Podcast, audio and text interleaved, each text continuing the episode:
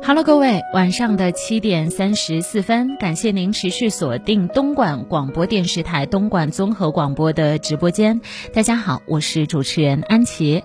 今天晚上参与到我节目的方法有两种，第一种方法，您可以在开车的时候来锁定一下我们的调频 FM 幺零零点八东莞综合广播。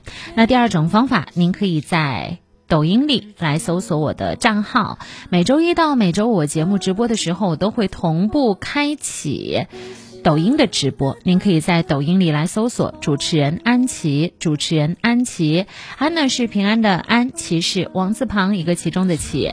江川辉叔幺零七点五哈，幺零七点五是我们隔壁的频率，这儿是 FM 幺零零点八。来自耕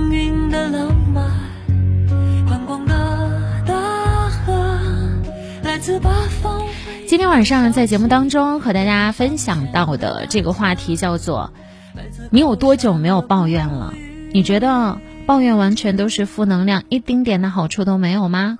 或许当你憋出内伤的时候，你才会知道，原来人学会抱怨有这么的重要。那抱怨会有什么样的好处呢？我们总会说，你看他又在抱怨了，又在传递负能量了。在生活当中，你不难发现，有一些长期压抑情感的人，在抱怨的时候，仿佛忽然活了过来，变得特别的起劲儿。这是因为通过抱怨，压抑的情绪会得到一种流动，人就恢复了活力啊。潜伏门徒太可爱了，他说我已经有半个多小时没有抱怨了，好久了。谢谢你的幽默啊！其实通过抱怨，它会让我们很压抑的情绪得到流动，我们也会更加容易恢复了活力。跟大家举一个例子，我有一个在小学当心理老师的朋友啊，为了给他们小学六年级的小朋友减压，专门策划了一节抱怨心理课，主题是当一个小学六年级的学生到底有多不容易。听到这个话题，学生们都开始。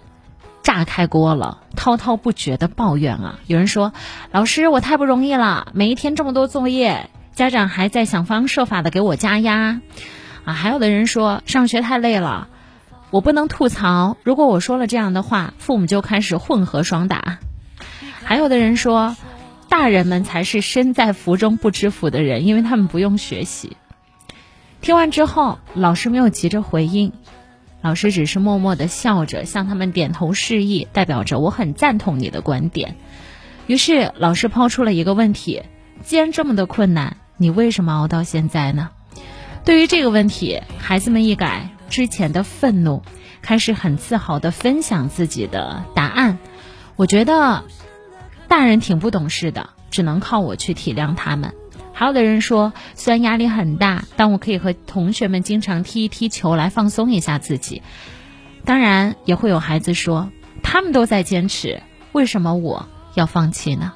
从孩子的抱怨里，我们可以发现，很多家长听到孩子的抱怨，往往一口断定，你的心理太脆弱了，我不可以你抱怨。然而，这样的回应根本不会让孩子好受，反而会让他们变得敢怒不敢言，敢怨不敢言。作为未成年人，在面对学习的繁忙、家长的不理解，还有竞争的高压时，依然可以坚持下去，这件事情的本身就已经很不容易了。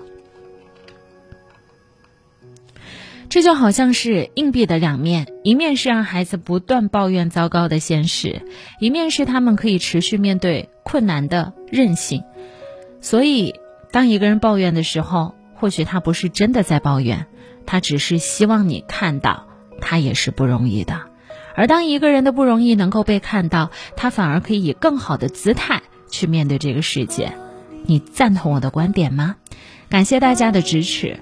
接下来呢，我要送给大家一首歌，这首歌呢也非常的有力量。这一首歌呢是一首你听完之后会被激励到。激励到的歌哈，名字叫做《不要怕》。我希望无论你遇到什么样的阻碍，哪怕你内心有很压抑的地方，想要去抱怨出来的时候，那就大声的讲出来吧。爱你的人会接纳你好和不好的一面。